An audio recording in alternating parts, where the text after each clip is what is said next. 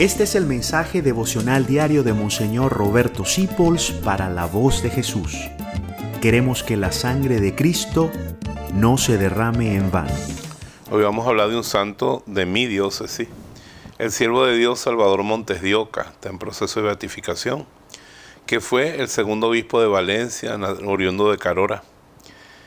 Todos sabemos, como cosa de familia, que él fue calumniado.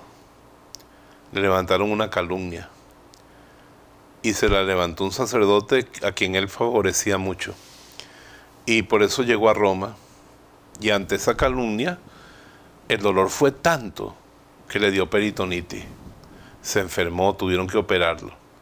Para recuperarse de la operación, la gran pregunta de quien viera su vida sería decir, ¿qué va a hacer, monseñor, ante esa calumnia? ¿Se las va a cobrar?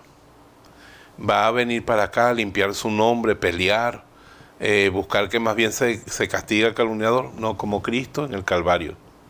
Se quedó callado, aceptó, pero es un hombre tan santo, tan santo, que a pesar de la calumnia buscó su consuelo en el sagrario y se hizo padre sacramentino y terminaron nombrándolo maestro de novicios.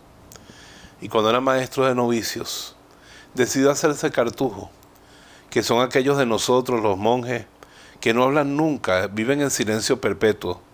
Pero en su cartuja, en el tiempo de la guerra de los nazis, en la Segunda Guerra Mundial, escondió partisanos italianos que se rebelaban contra Hitler y que estaban siendo perseguidos.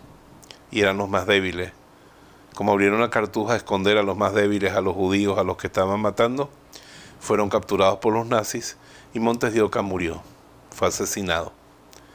La calumnia fue el principio que desencadenó una serie de eventos que lo llevaron a la muerte en manos de los nazis.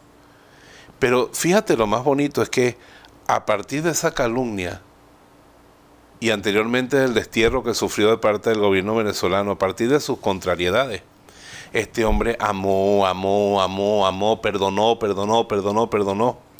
Y tuvo los ojos fijos en Cristo, no en los calumniadores ni en los que lo desterraron del país. Y cuando terminó de amar, se convirtió en un mártir de amor. Mire, no se deje vencer, no se concentre en eso.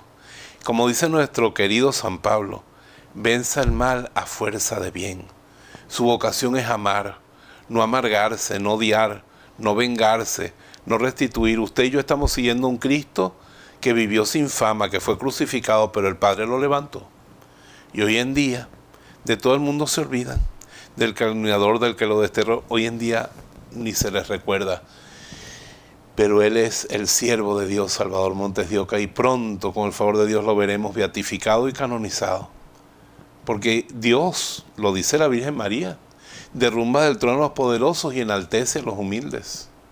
Dios, lo dice la Virgen María, hace cosas grandes con su brazo cuando uno no se deja vencer por la contrariedad, el dolor, la adversidad, sino que con perdón, amor, los ojos fijos de Dios y dándole tiempo al tiempo, uno termina venciendo con Cristo.